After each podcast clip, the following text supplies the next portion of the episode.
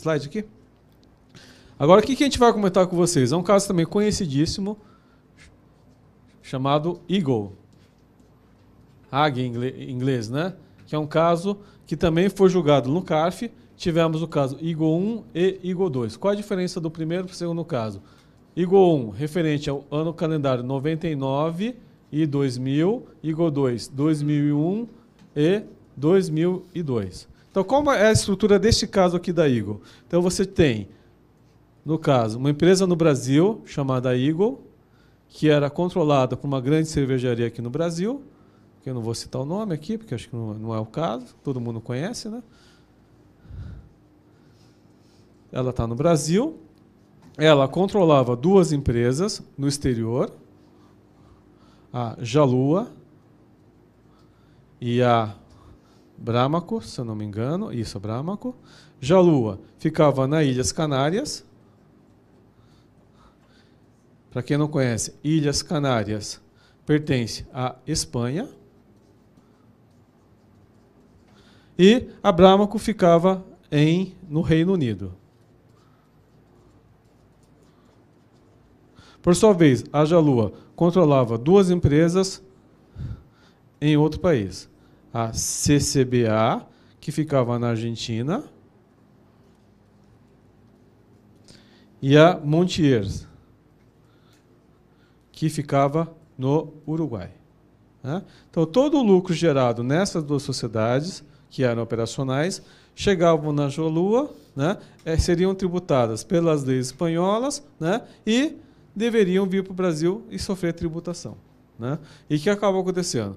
Essa, a base para tributação nisso seria a Lei 9249, de 95, que a partir de 1996 entende que todo o lucro gerado no exterior tem que ser tributado aqui pelas sociedades brasileiras. Então, o que, que veio a autoridade fiscal colocar para autuar? Colocou o seguinte: olha, o lucro gerado aqui na empresa espanhola tem que ser tributado aqui no Brasil por força né, do, do, da Lei 9249 de 1995. O que, que a empresa alega? Olha, o lucro gerado aqui na empresa espanhola não é tributado no Brasil por força do Tratado Brasil-Espanha. Então, pelo Tratado Brasil-Espanha, o que, você vai verificar no artigo 7 ou artigo 10 desse tratado? Que o lucro, no caso artigo 7 ou dividendo, artigo 10 diz que o lucro gerado no estabelecimento permanente lá fora não seria tributado novamente no estabelecimento permanente aqui no Brasil. Então, o lucro gerado na Espanha não seria tributado no Brasil por força desse tratado. Lembra no CTN que fala que o tratado tem prevalência sobre a legislação interna. Portanto, por força disso, não seria tributado. Né? Então, teve esse caso, IGO 1, 99 2000.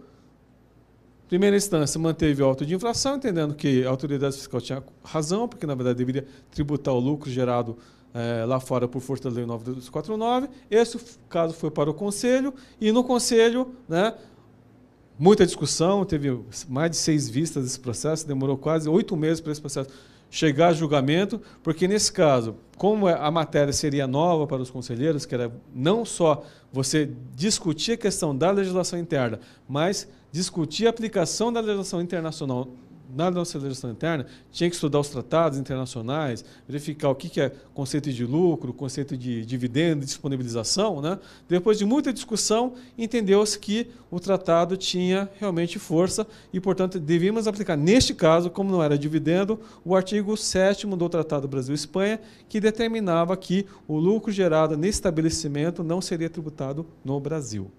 Tá? Então, esse é o caso IGO 1, Aí nós tivemos depois o caso IGO 2, que é a mesma estrutura jurídica, o que muda só ano calendário, e surpreendentemente o Conselho teve uma decisão contrária. Né? Inclusive volta de contribuinte. No caso, né, é, o conselheiro Valmir Sandri, né, que a gente conhece, né, é, um colega nosso, que ele entendeu que neste caso é, a lei, quando ela fala da tributação de coligada controlada, ela fala que tanto faz ser controle direto ou indireto. Na verdade, a, a Igo indiretamente controla a empresa no Uruguai e da Argentina, portanto, o lucro gerado efetivo na Argentina no Uruguai deveria sim ser tributado para o Brasil, porque o tratado não protegeria essa estrutura jurídica aqui.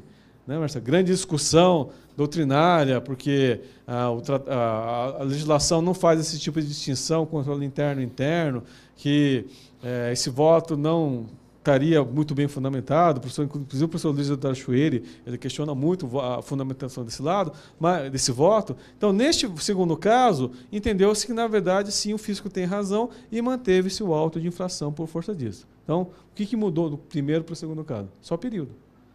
Né? Que mudou? Julgador, fundamentação do, do julgamento, que teve essa diferença. Então, aqui o que a gente está estudando? Não só nosso direito interno, mas sim também direito externo. Então, o que, que o, o, a empresa procurou é, buscar aqui dentro dessa estrutura aqui? Aplicação de tratados internacionais para evitar a tributação do lucro gerado no exterior aqui no Brasil, de sorte a não ter a tributação. Então, seria mais ou menos isso.